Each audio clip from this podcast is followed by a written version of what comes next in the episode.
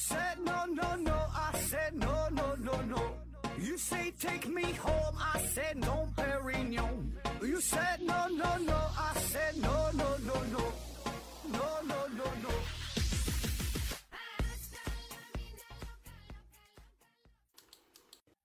批评探索不计后果，欢迎您收听思考盒子。本节目由喜马拉雅平台独家播出。呃，这期呢还是回答听友的问题啊。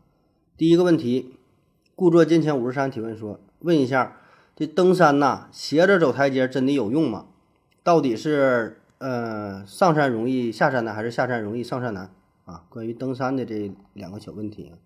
第一个问题说，登山的时候你斜着走这个台阶有用吗？啊，所以有用就是应该是不是就是更容易一些，更省劲儿一些，是吧？那么这个呢，当然是有用哈，当然是有用，就相当于啥呢？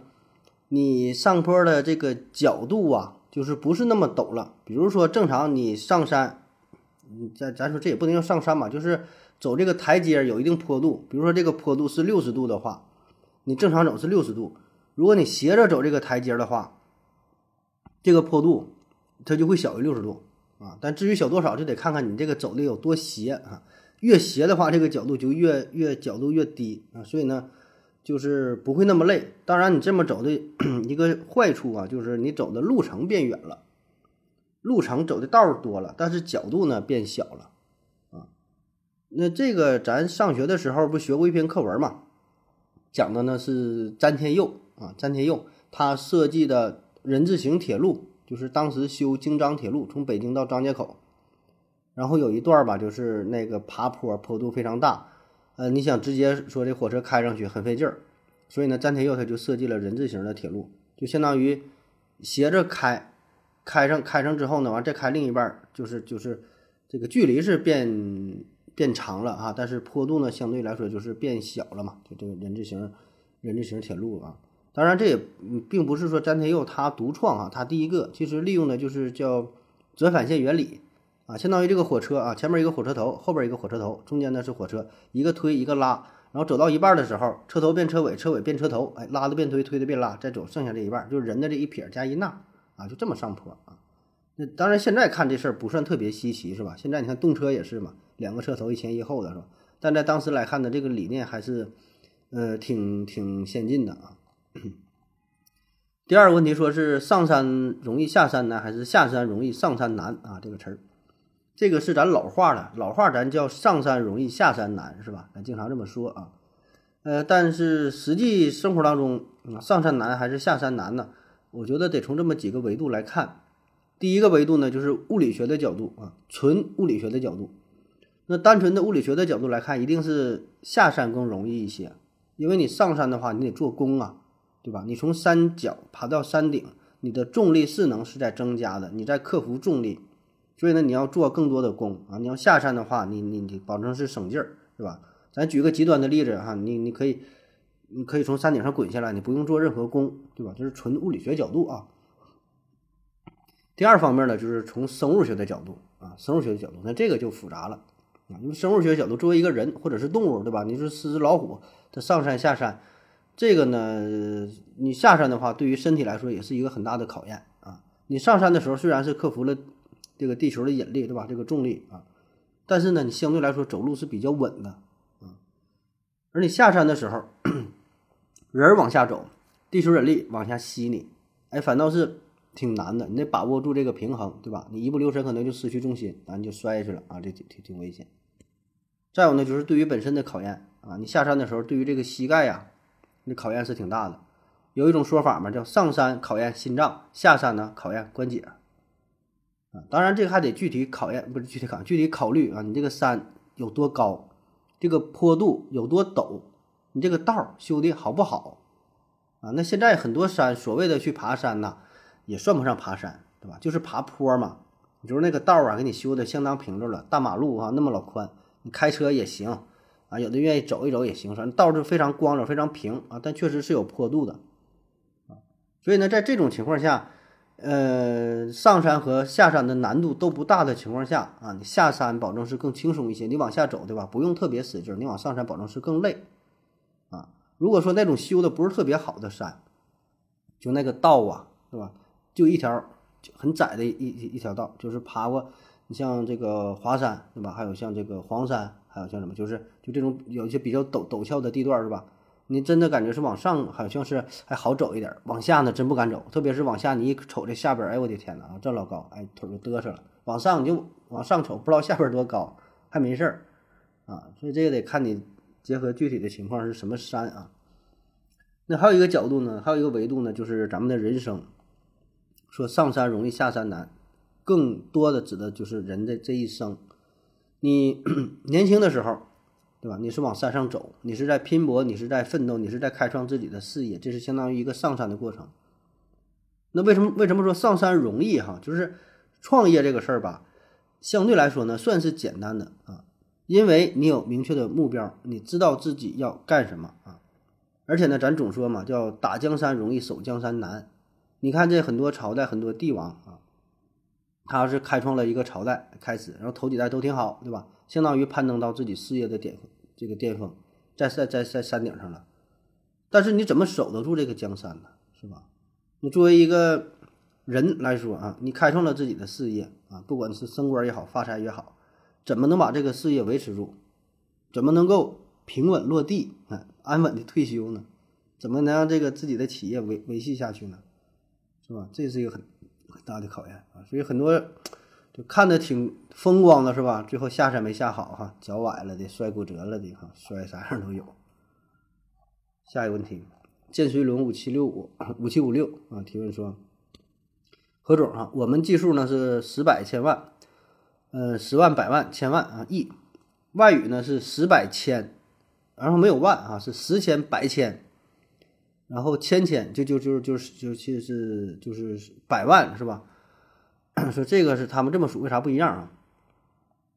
啊，那这个问题就相当于说，就是英语当中没有万这个概念，对吧？它到千就结束了，再往下呢就是十呃十个一千，一百个一千，一千个一千，那一千个一千就是啥？就是就那那个这个 million 是吧？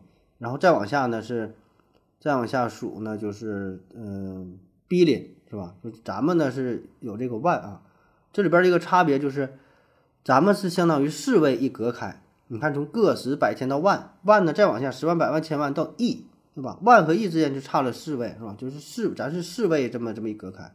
英语呢是三位一隔开，对吧？千啊 mi 零啊 b 零啊，再往下是 tri 零是吧？这是一个三位，一个是四位啊，它是相当于千位这么一个递进的关系啊。嗯，那这个为什么会有这种情况啊？啊，当然有人可能会提到说，英语当中也有一个词儿，也有万这个词儿叫做 myriad，是吧？M Y R I A D 啊，呃，这个词儿在古英语当中确实有万的意思啊，但是现在呢用的比较少，而且用应用这个词儿的时候，更多的也是取它这种叫无数的、数不清的、很多的 这个意思啊。Myriad，嗯，这也不是英语的，就是传统词汇啊，或者是说它一个算是一个外来词汇，是源于是是希腊语还是拉拉丁语了？反正这不常用啊。在传统意义上的英语就是就是这个。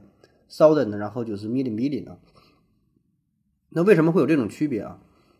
嗯，我觉得这个也没有什么什么根本原因，就是一种语言的使用习惯啊。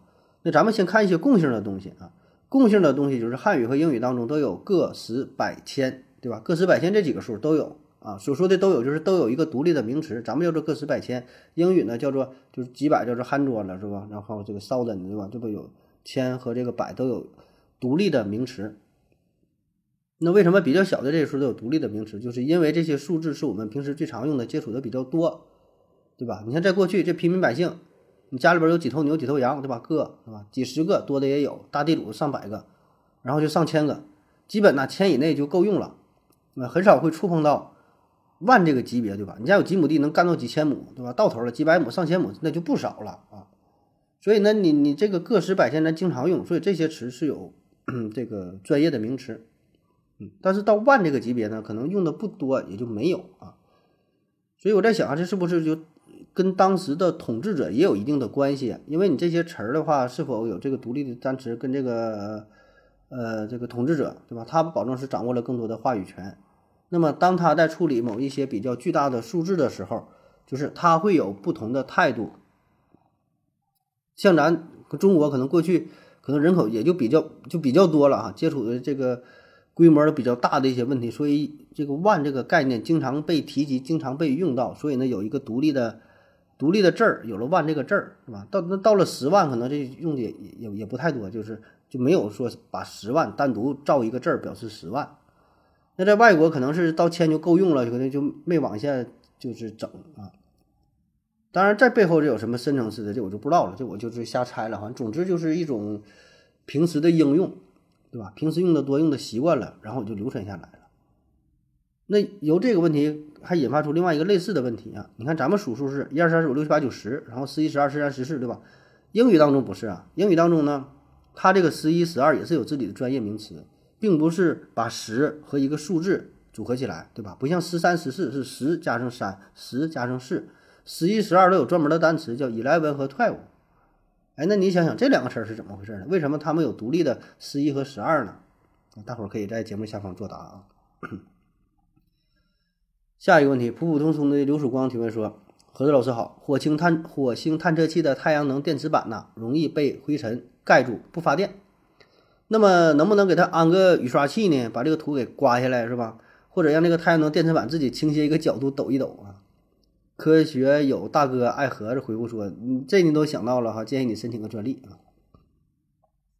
说这个火星 火星探测器上面是吧，经常覆盖一些灰尘呐、沙尘暴啥的，然后把这个太阳能电池板遮挡之后啊，它就它就很难去正常工作了哈。那为啥不安一个雨刷器是吧？现在刘志光说安个雨刷器啊，这事儿吧哈，你还别说，真有这个想法啊，真有这个想法。”呃，就是就是差点这么去用了啊！就是你想想，咱们往这个火星上是发布这个发射过很多的火星探测器，是吧？那么这个火星表面呢，呃，沙尘暴是非常严重。那么这些火星探测器呢，基本都是利用太阳能电池板作为它动力的来源。那沙尘暴一来，你一盖上之后，对吧？那你就保证受影响啊。比如说前一阵儿那个是洞察号嘛，前一阵洞察号不也是遇到了铺天盖地的这个沙尘暴？然后它这个电池板基本呢都被覆盖了啊，就是最后它的动力系统只是呃能达到原来百分之二十七的状态啊，原来就是一百伏的电，它现在只能接收到百分之二十七啊，所以呢，就 NASA 也是不得不把这个探测器调成进入到了这种节能模式啊，最最省电的状态凑合工作。那说为啥不给它安个雨刷器呢？对吧？安个雨刷器整两下完事儿了吗？NASA 真想过啊，真差点去安啊。当时呢，是由马德里卡洛卡洛斯三世大学和 c r o s 啊这共同研发的一个火星车的一个雨刷器啊。这造型呢也并不复杂啊，就咱都能想象得到，就是你车上用的那个雨刷器差不太多啊。一个小铁杆上面有个小毛刷，啊啪啪啪来回摆，哎摆一下给上面灰尘就擦掉了啊。预计都挺好，设计都挺好了。当时是差点放在这个好奇号火星探测器上啊。这个刷子呢是由聚四氟乙烯纤维制成的啊，其实这就是航天服经常用的那个氟轮啊，那那个那个材料。然后呢，由非常轻的镍钛记忆合金杆所带动啊，因为轻啊，对吧？这保证是得要求它轻才行啊。那么这样就是嗯，大大降低了发射成本，对吧？你想往火星上发射东西，这个这个每一克都得是经过精密的计算，是吧？所以选的这东西确实也很轻。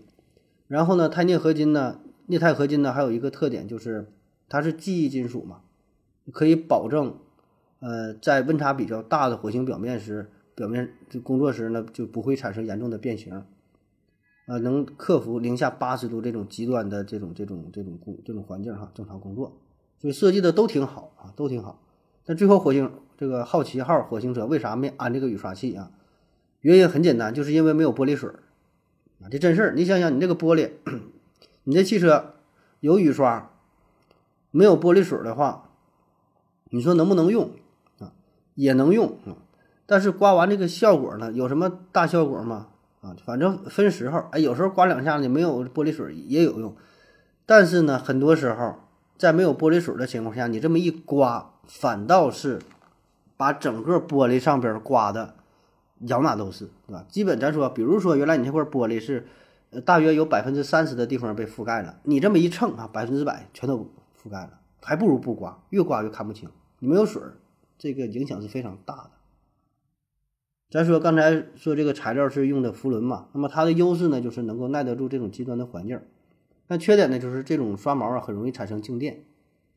本来的这个尘埃在沙尘暴的作用下，它就是带有大量的静电，因为它这尘埃在沙尘暴一直飞嘛，一直一直摩擦嘛，摩擦摩擦就就就就产生静电嘛，就有这个电荷了。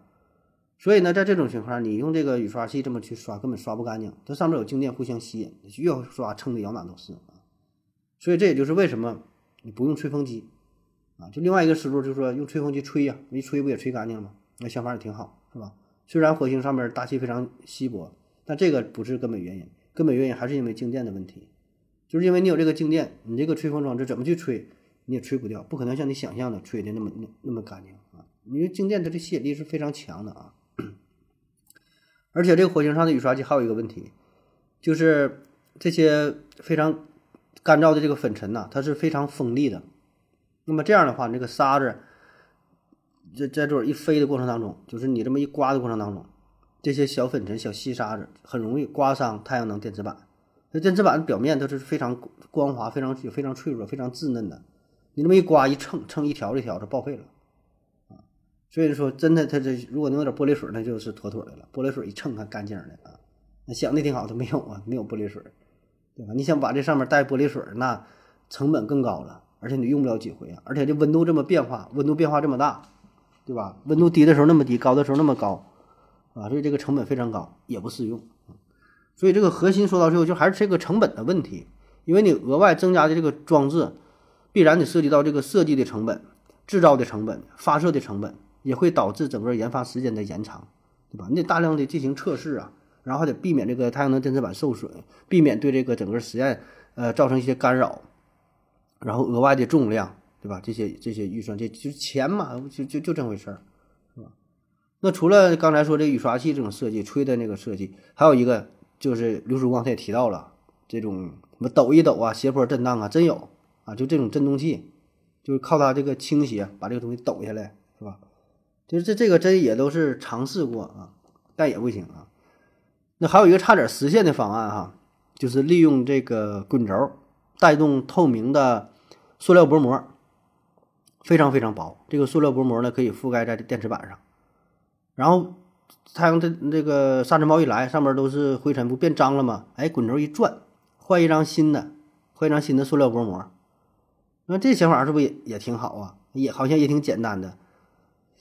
然后设计起来呢，也还行，也不算特别复杂哈。但问题就是这东西吧，这个这个会超重，重量挺大，所以这个成本和代价都很大。所以最后相比下来，怎么办？最简单的哈，最有用的、最最简单粗暴的办法，最低廉的，就是把这个电池板做的大一些。就综合来看，这效果是最好的。也就是说哈，比如说咱原来的设计这个电池板，呃，是一乘一米的哈，咱现在整成大点，做成一点二乘一点二米的啊。重量虽然增加了点儿啊，但它面积大了。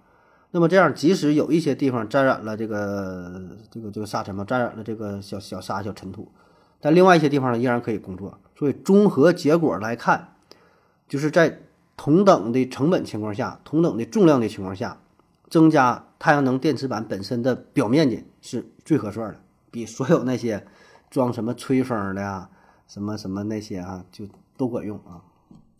而且现在这个火星车，而且现在这个火星车吧，它也呃有有有有有一点它是能做到的，就是啥呢？就是它这个火星上它不经常刮这个风嘛，它这个风风向也不定，对吧？有时候东南风，有时候西北风，有时候旋风的。这个这个火星车呀，它能调整自己的方向啊，转圈儿啊，对吧？它可以把这个电池板呢冲着不同的方向。那么这个吹风的时候，哎，可能这时候往这边吹，那时候往那边吹。呃，能对这个灰尘起到一定的清洁的作用啊，这这个是现在火星车能够做到的啊，仅此而已。下一个问题啊，思维盒子啊，提问说：盒子盒子，有博主说呀，这埃博拉病毒感染之后啊，会控制被感染的人到人多的地方，然后去感染更多的人啊，有这么神奇吗？真的有病毒可以控制宿主吗？哎呦，这个可是挺神的哈，这我真没听说过。嗯，相当于说这个病毒。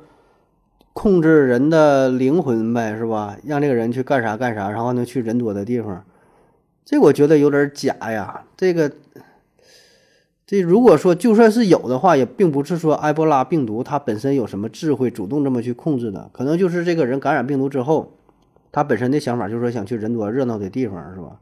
那不可能说病毒这么智慧吗？这我真真真没听说过啊。下一个问题，思维盒子提问说：盒子盒子，呃，我在网上看到有人卖这个星星的命名权，这是真的吗？哈，什么机构有权利卖啊？呃，科学有大哥爱盒子回复说。嗯，这这这这都是智商税啊！说这个买卖星星星命名权都智商税啊！说在网上哈有卖星星命名权的啊，这事儿听起来确实挺浪漫，是吧？你说天上那么多的星星，哎，咱有一颗星星啊，你说你追某个女孩啊，叫王铁蛋啊，你这个星星啊用你名字命名了，就管它叫王铁蛋星。你看这女生一听，保证是。挺高兴是吧？这个星星就属于我的了，听起来就很浪漫，很很很感动啊。那这事儿呢，就是对，就像那位听友帮着回答，这就是智商税哈。基本呢，全都是扯淡的，不是基本，百分之百就是扯淡的啊。有人说了，那也不是啊，我从这商家买了星星这个命名权之后，我登录。他们的网站或者是他这个 A P P 之后，确实能查着啊，而且还给我了一个授权证书啊，能查到这星星以我命名啊，是吧？还有这个编号啊，那确实你只能在他给你的那个网站查到，只能在他的这个 A P P 上面查到给你命名了啊。这个并不是一个官方的网站，对吧？你正经的，呃，唯一的官方网站是啥呢？叫国际天文联合会啊，I A U 啊，它呢是国际上唯一的能为就是就天上什么行星啊，什么恒星啊、小行星啊、彗星啊，就各类天体吧，这是人家唯一有这个分配和指定名称的机构啊。如果你查的话，你也得上他们这个网站去查。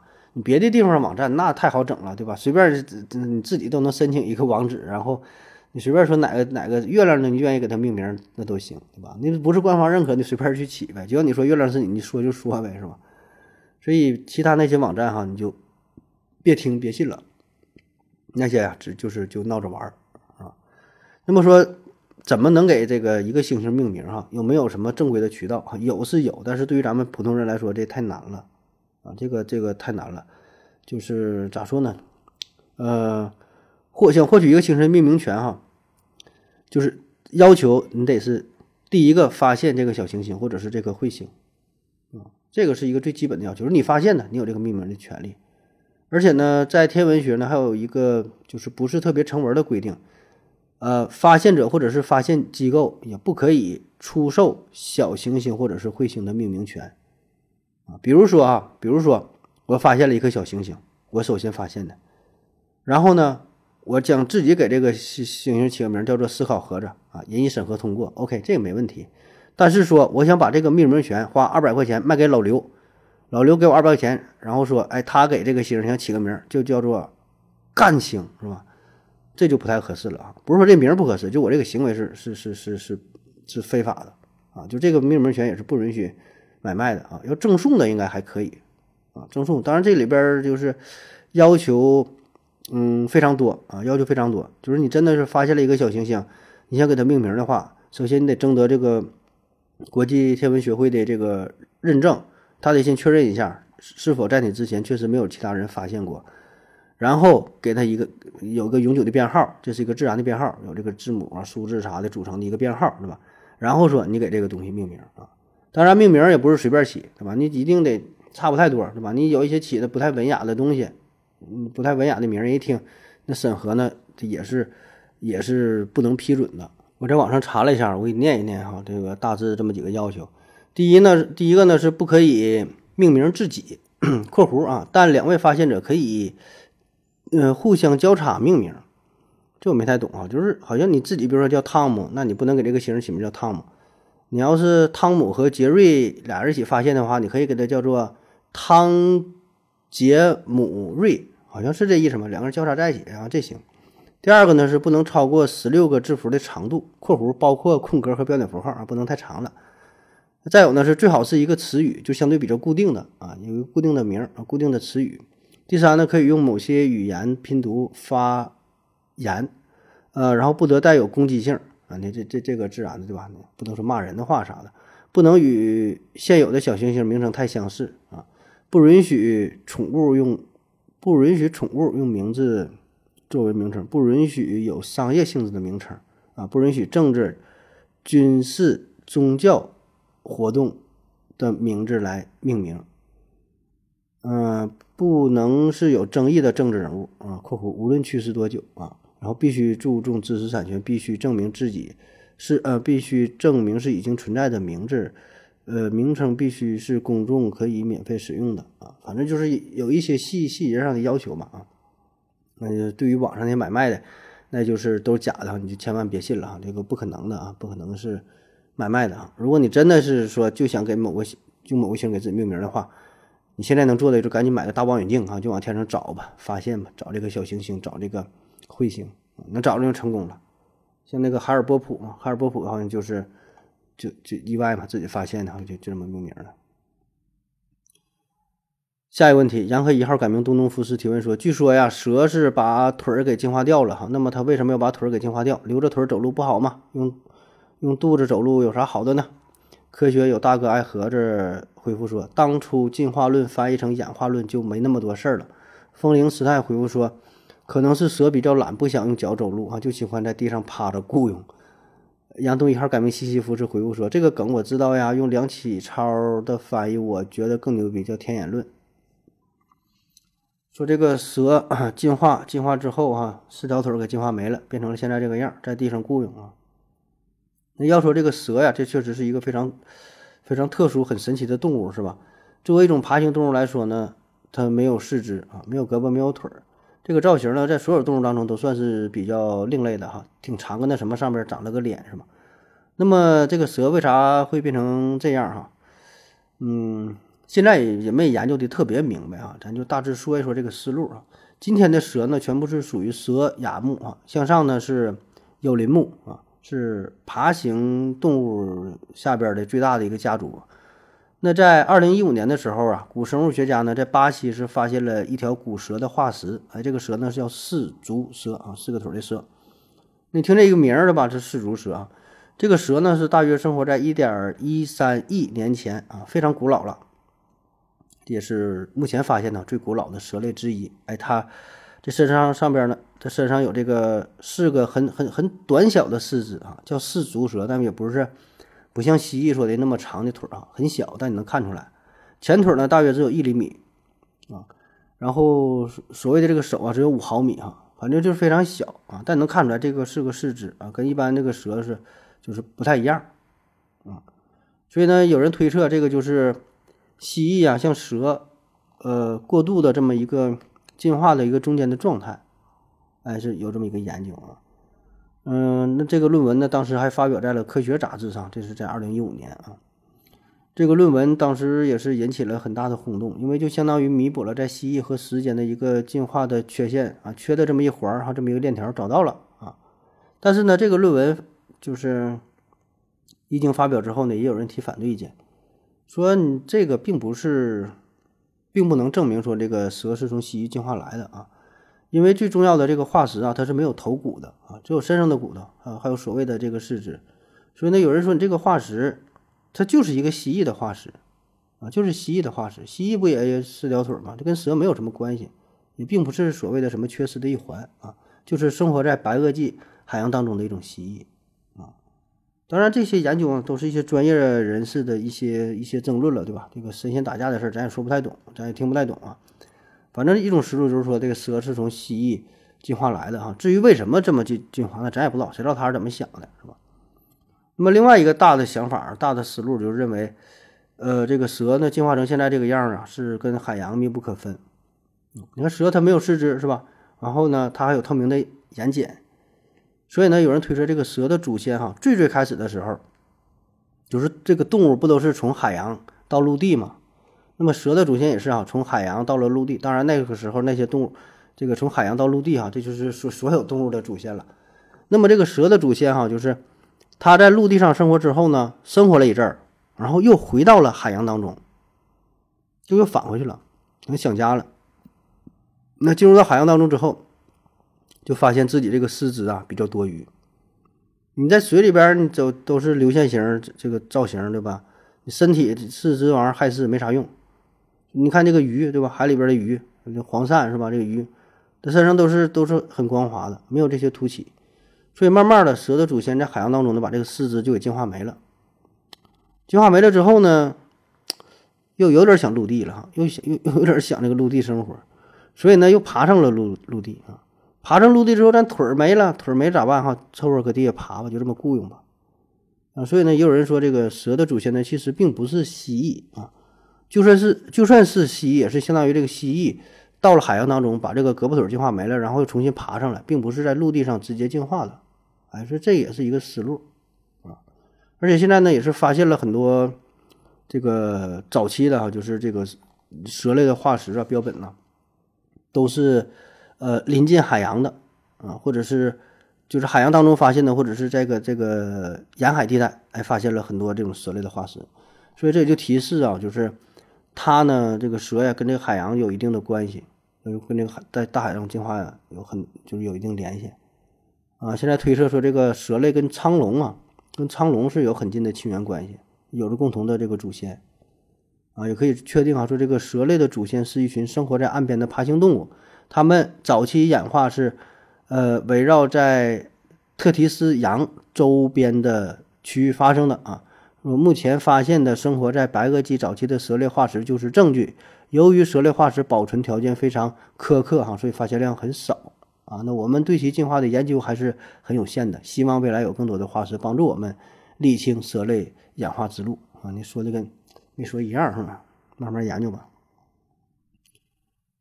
下一个问题啊，普普通流曙光提问说：何老师你好，我在 B 站呢看到声波反重力的视频啊，声波为什么可以反重力？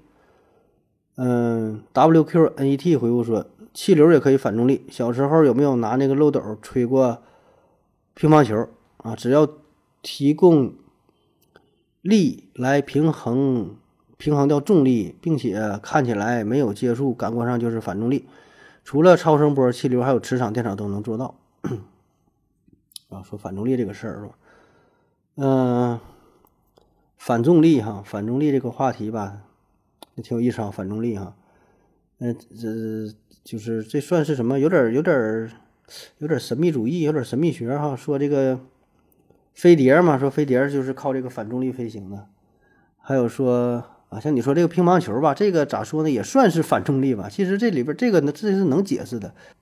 嗯，就说这个漏斗里放个乒乓球是吧？然后一吹这个漏斗，然后乒乓球不掉下来啊。其实这个很容易，就是从空气动力学的角度去分析解释得通，跟这个呃真正的反重力还不太一样啊。但是反重力这个事儿现在也没研究太明白哈。就像你你说这些什么磁场啊、电场啊，都能模拟反重力啊，但是。跟就是真正的所谓的反重力还不太不太一样，是吧？就是反重力怎么说呢？咱刚才举的这几个例子都是一种表现啊，但是跟反重力的原理，嗯，并不相同啊。我还特意查了一下，你不说 B 站上有吗？是我在网上也查了一下什么反重力的事儿，哎，讲的反正都是非常神奇。还有说那个金字塔，说金字塔怎么建的？那大石头为什么能够能够抬动，是吧？完了之后，现在不有很多研究吗？有各种各样的办法啊。然后我看一个视频讲了，就是反重力啊，反重力的方式把这个大石头给整起来了。你别管什么几吨、几十吨的，反重力在呀，哎，这玩意儿就跟整气球似的，轻飘飘的，很容易整上去啊。那这事儿反正这就也不太懂了啊。下一个问题吧。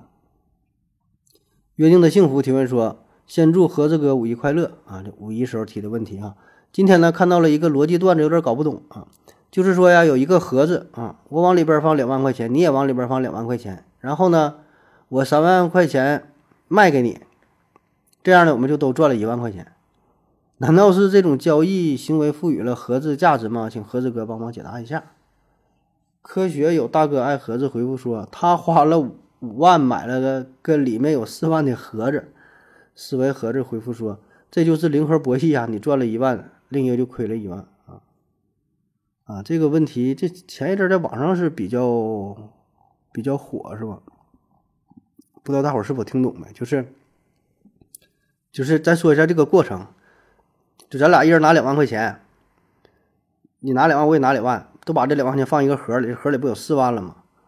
然后呢，我拿这个我我把这个盒子卖给你啊，卖给你三万块钱，你给我三万，整个这个盒加上这里边四万块钱给你，啊，说这么一个行为，嗯，其实这个就是看你怎么去理解了，对吧？因为刚才那朋友说，这就是零一个零和博弈，就你们俩就这么多钱，有人赚钱就有人亏钱，啊，这是纯数学的角度，是吧？没有什么不好理解的啊，嗯，但可以把这个把这个事儿啊，就是就是怎么说呢？放在现实当中，或者是从经济学的角度去考虑啊。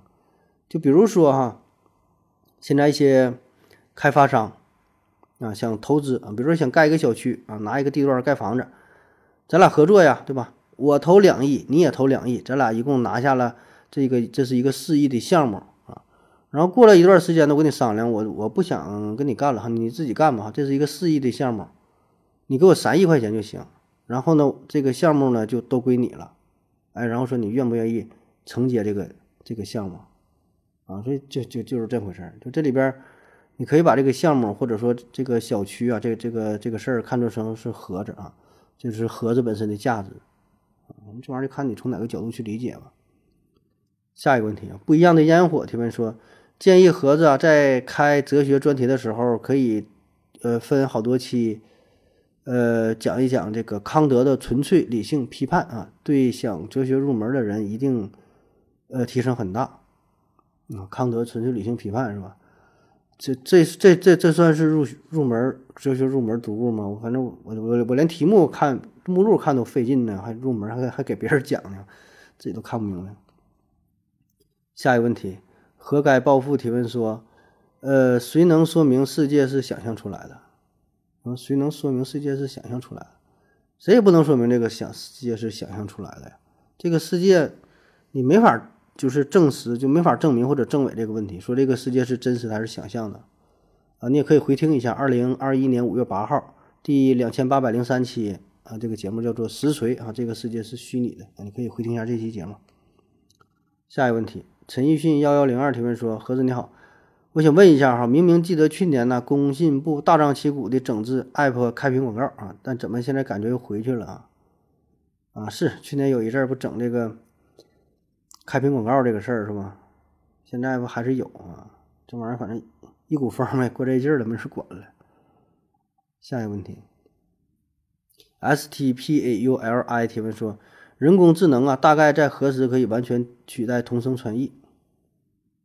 呃，说，然后补充问到说：如果呃已经，如果那个时代到来，还有必要学习语言吗？说同声传译这个事儿是吧？啊，人工智能取代同声传译这事儿，我觉得很难取代，一时半会儿取代不了。嗯，起码五年、十年之内应该是取代不了。嗯，我为啥这么说哈？为啥说很难取代啊？第一呢，就是嗯，技术的事儿啊，技术的事儿，纯技术层面。当然，这个并不是最难的啊。我先先声明一声，但是首先考虑的就是技术的事儿，是吧？就是作为。呃，语言翻译啊，就是同声传译，这个从技术层面上来说呢，有一些难点，就是你首先呢，你得需要输入输出，是吧？那么作为输入的话呢，你同声传译不像是你打字啊，你看现在对于文本的翻译，这准确率已经相当高了，整个一个网页这个页面就纯文字信息翻译翻译的已经是相当准确了，是吧？但是呢，作为语言的话，这还是挺难的啊，你同声传译每个人口音不一样。很多人说的方言那啥的，对吧？你别说同声传译了，就是纯语语音输入，这个问题还没解决，对吧？那么同声传译必然呢是在语音输入百分之百的准确这个基础上，然后才能同声传译，对吧？你自己你说的语言，我说话带东北口音，有人说话呢带当地的就家乡话这种口音，对吧？所以这个是一个是一个挺大的一个一个技术障碍，对吧？你先把这个突破了，然后再考虑。翻译的问题，而且呢，在这个同声传译过程当中吧，它不像是文本翻译啊。文本翻译就比如说你说四大名著，或者是一些那种那种什么语言叫书面用语的话，那个呢相对来说呢是比较容易翻译的。但是呢，这种口语化的东西吧，它里边有一些内涵段子啊，有一些典故啊，开一些玩笑啊，呃，甚至说你这个一些语气呀啊，就是。嗯，人能听得懂，但是电脑呢是否能够听得懂呢？这个挺难的，对吧？甚至说，就同样一句话，就是咱说汉语就“我操”，对吧？这俩字儿，你语气不一样，发展成“我操，我操”，对吧？就是这个语气完全不同。那么这个事儿，电脑是否能够翻译出来啊？当然，同声传译的时候，他可能不会说这俩字儿啊，只能是说说这个事儿。那特朗普啊，或者是那个现在谁的拜登是吧？你跟普京谈判的时候，人家是说了一个什么口头语儿，是吧？这个表达的是什么语气？里边有一些什么文化上的差异，那么甚至有一些反语的内容，什么一些情感的表达，一些语气的变化，那这么这个他能不能翻译呢？是吧？要求呢，挺是挺挺挺高的，挺高的啊！而且你想啊，这种同声传译，它用到的场合那都是比较高端的，对吧？既然是同声传译，保证是国与国之间的这种交流，对吧？你到了这个层面，要么是这种重大的政治上的决策，要么是这种经济上的问题，两个大公司的谈判，对吧？你这层这种这种层面的这个这种档次的会议，那都是犯不起错误的呀，容错率极低。你说错话了，你一个标点符号可能说的这玩意儿都得研究研究，是吧？所以呢，这个同声传译它的应用场合也限制了它，嗯，很难在短时间内普及推广。就是说，用这个 AI 代替人，是吧？不像说你平时两个人唠嗑交流，那你无所谓了。你说你出趟国，对吧？去趟柬埔寨，去趟不不丹、西金、尼泊尔的，你当地话不会说，对吧？你肯定会说找个外外国妞，你想唠嗑，对吧？这简单呐，你再怎么冷门国家，你现在手机、电脑多方便，一掏出来，对吧？也有这个同声传译的功能。你管什么巴布新几内亚、厄瓜多尔的，哪个部落的语言，你手机都能面对面给你翻译，啊，你这个西瓜多少钱，对吧？你咔咔咔说多少钱。当然这种时候也有翻译错的，比如说啊，你说是二十一，完事儿一翻译过来，你听二十七，是吧？还可能差几块钱，但这个影响不大呀，这无所谓呀，是吧？差差点呗，大不了重翻或者怎么地了，无所谓，是吧？那你想，如果是马云和马斯克俩人谈一个几个亿的一个一个项目，完这经济层面了，你再到政治层面了，那事儿就更大了。一些政治立场的问题，一些重要的决策，你这给翻译错了，就这问题出现之后，这个事儿谁来承担呢？对吧？虽然这是小概率事件，但是一旦发生了，那影响非常恶劣，影响极大呀。所以嘛，就我说这个事儿，你到不了百分之百的话，很难推广，啊。可能说你能达现在能达到百分之九十五，百分之百分之九十八，百分之九十九，百分之九点九九九，就这个这种情况下，民用没有没有问题啊，民用是完全可以的，但是说你你你你到了这种大型的高级的这种这种谈判桌上，你要是不是百分之百的，我估计是没人敢用，你出了问题之后，没有人能够承担得起。啊，不管是说阿里还是谷歌啊，微软，咱说现在啊是谁开发出了一个这个同声同声传译的这么一个软件吧？然后好啊，现在委内瑞拉和这个赞比亚啊俩国家进行了一一场会谈，然后由谷歌公司负责全场的同声传译工作。那 OK 翻吧，哎，那翻译过程当中有一句话说错了，造成了八千多亿的美元的损失。这事儿这个钱谁来掏？是让？谷歌公司负责吗？还是说的？你说找这两个国家找谁呀？啊，就是问题出现了，犯错了，是不是得有一个人承担这个错误呢？所以这就是一个费力不讨好的事儿啊，对吧？咱说你这个一家公司研发这个同声传译软件是吧，也得有一些投入啊。那么如果你这个软件如果是免费给别人去用的话，你不收钱的话，那没有人愿意愿意开发这事。我这费力不讨好，我研究它干啥是吧？那如果说要是收钱的话，啊，OK 啊，收钱。但是你这个价格收多少钱，那咱另说。只要是你收钱了啊，那人家就相当于是购买你这个商品去使用。那么带来问题之后了，你是不是就得负这个责任呢？啊，所以这个这很多事儿啊，这很多细节上的事儿啊。就像说现在这个自动驾驶，为什么自动驾驶现在很难去推进哈？就是完全自动驾驶，达达到这个 L 四、L 五级别的很难，对吧？现在 L 二、L 三级别这个这个很多，是吧？这个就是很多车上新车都有了啊。但是真正 L 五级别的纯电脑自动驾驶的很难去推广啊。技术层面是一方面原因，可能说还还不是特别成熟，但是这并不是最重要的，最重要的就是伦理学、道德，这个这个法律，是吧？就是这个车一旦犯了错误之后，你买了一个特斯拉的也好，你买的是什么比亚迪的，就是咱说不管哪品牌，自动驾驶完全自动驾驶，那自动驾驶我也不用管了，我就躺车上我睡觉开去呗，高速公路上撞了，咱不说撞死人吧，你给一个羊撞死了，我让你赔钱，你这钱谁谁掏？是作为这个车的主人是你掏这个钱，还是说这个汽车的制造商来负责呢？这个责任的比例如何划分呢？对吧？你俩是对半开，对半开还是三七开还是二八开呀？那么购车的时候，自动驾驶的时候，这个是否它得有一个协议呀？还是说这个就是这个责任怎么分配这个事儿是吧？反正这里边你就想吧，你就这个细节事你就想吧，谁能把这个给处理好？你这个处理不好啊，不管是同声权益也好，自动驾驶也好，就是。涉及到责任分配的问题的时候，你完全依靠电脑，完全依靠 AI 这个事儿，你就推广不开，没有人负责。下一个问题啊，最后一个问题了。STPULI 提问说：“请问加拿大领土那么大，军事实力又那么弱，是吗？为什么没有被美国吞并？”嗯，加拿大哈，加拿大这个事儿啊，嗯。你看，这个加拿大、美国是吧？俩离得很近，是吧？然后都是在北美洲。那从国土面积上来看呢，这个加拿大面积是相当大，它比咱国家面积还大呢，是吧？它是九百九百九九九百八十多万，是吧？人口呢却是非常少啊，加拿大人口才是三千八百多万，三千八百多万啊，基本跟东京的人口差不多。日本东京人口就是三千八百多万，算上流动的全算能干到四千多万哈。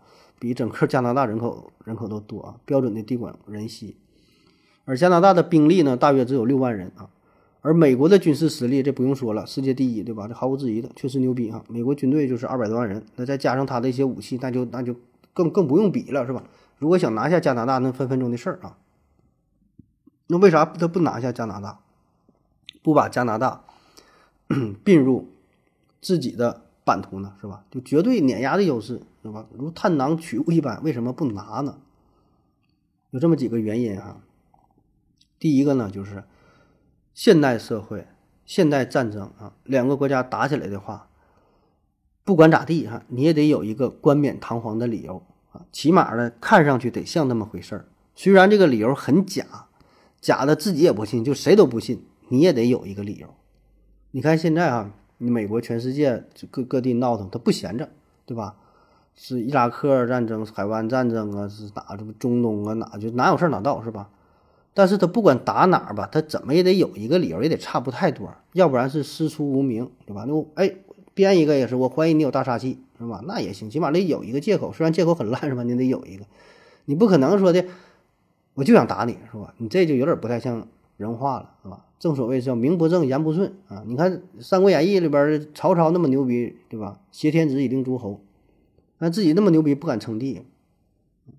而这个加拿大呢，他是在国际社会上，呃，是一个比较佛系的这个老好人的形象，对吧？他也是不争不斗，因为他就自己老实待着，自己过自己安稳的日子。然后呢，没有说这个调皮捣蛋的呀，然后今天跟这个打，明天跟那个闹啊，不是，就整体的态度呢，就是哎，比较平稳，跟谁也不打。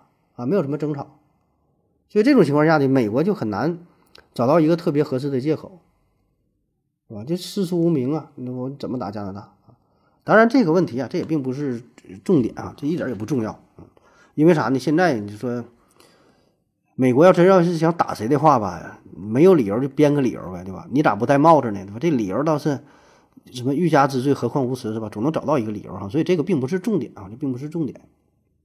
重点我觉得是第二方面，呃，就是现代入侵方式跟过去完全不同啊，不像一战、二战，或者是再往前啊，冷兵器时代，那个时候所谓的战争是什么，真就是打，你打出血了，死伤多少人，占了你多少领土，对吧？征服这个国家，征服他的人民，啊，这个这叫过去的战争。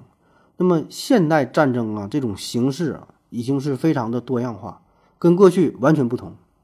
而且是，嗯，不只是这种这种，呃，枪啊、炮啊这种战争了，经济的入侵、政治的入侵、文化的入侵，这些都可以看作是一场战争啊，因为它能跟战争达到同样的效果。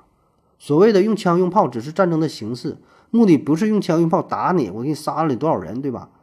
这目的是什么？我是征服你这个民族，征服你整个这个社会，征服你的人，让我的文化作为输输出，让你们能够臣服于我。这个是战争的目的。战争目的不是为了杀多少人，杀多少人我就快乐，对吧？那些只是手段。所以，如果你能看出看到这一这一层面的话，哈，那你看美国现在做的是什么？经济上它有这个美元的输出，文化上，对吧？有这种语言英语，对吧？然后说什么好莱坞，然后它的这个电影方面，呃，美剧，然后说歌曲。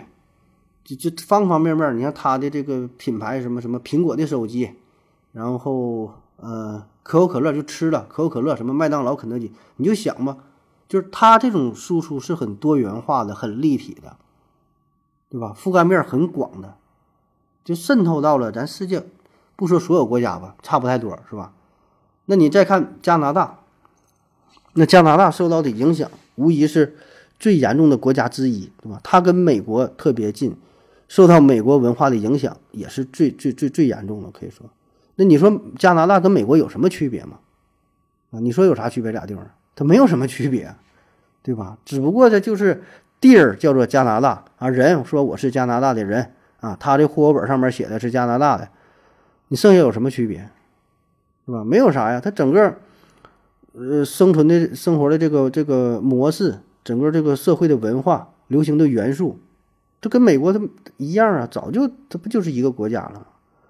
所以你看，当年秦始皇啊，为啥说这个秦始皇？你看他这个统一天下呢，他不是说我把这个地占领了多少啊，多少人还都都都臣服都听我的。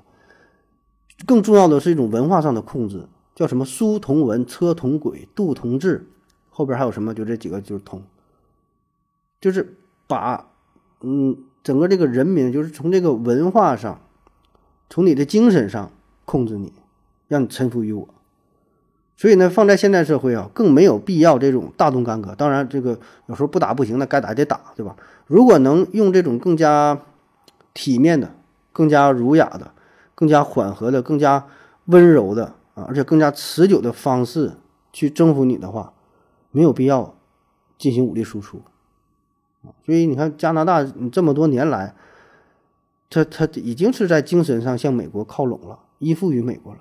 所以在这种情况，他没有必要，真就是说怎怎么打你呀，把你哪片就是化成了到咱们国家怎么怎么地，是吧？而且呢，对于加拿大的一些资源，淡水资源呐、矿产资源那啥的，美国这些公司对吧？该跟你合作就合作，该谈判就谈判，对吧？这些都。一点都不差呀！你说他这个不是美国的，那跟是美国又有什么区别啊？真不是特别大啊！当然了，这个未来啊也不好说啊，说不定呢什么时候就真的给他就占领了，成为了美国的第多少个州是吧？第五五十几个了，或者是他怎么怎么谈呢？成为了一个新的国家的一个新的什么模式？这都不好说，这完全有可能的啊！美国这玩意儿他啥事儿干不来是吧？好了，感谢各位的收听，谢谢大家，再见。感谢您的聆听。如果您也想提问的话，请在喜马拉雅平台搜索“西西弗斯 FM”，在最新一期的节目下方留言即可。欢迎您的参与，我在这里等你哦。